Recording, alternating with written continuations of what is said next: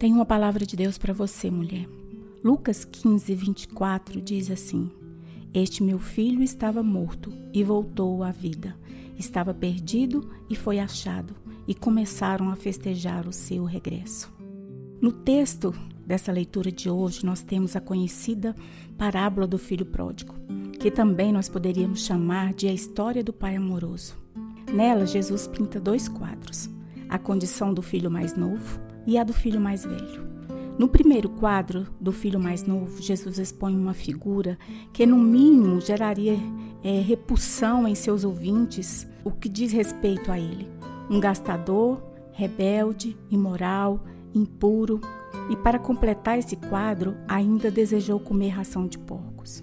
O segundo quadro, agora do filho mais velho, trata de um rapaz obediente, que não gastou os seus bens do seu pai com prostitutas, mas, no entanto, a história de Jesus guarda uma grande surpresa.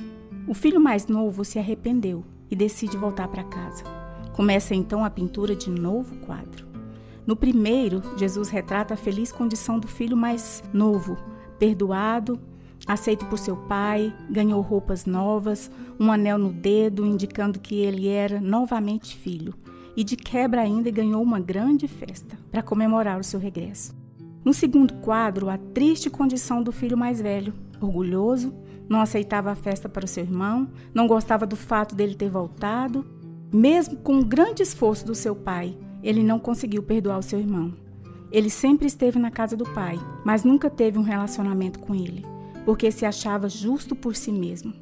Essa parábola foi contada exatamente por causa do filho mais velho, pois ele era orgulhoso e não sabia perdoar, e ambos precisavam da graça do Pai. A festa representa a graça de Deus sobre a nossa vida e todos estamos convidados a participar dela. E eu quero deixar essa palavra para você, mulher. Em qual desses você se enquadra? Você tem sido orgulhosa e não tem participado da festa que o Pai tem para você? Não tem desfrutado daquilo que o Pai tem para você? Eu quero orar por você nesse momento. Deus, eu quero colocar as minhas irmãs diante de ti. Senhor, que elas estejam na tua casa, totalmente desprendidas, com o coração aberto, sem orgulho, sem soberba, como filhas, Deus, a participar de tudo aquilo que o Senhor tem. Em nome do Senhor Jesus. Amém.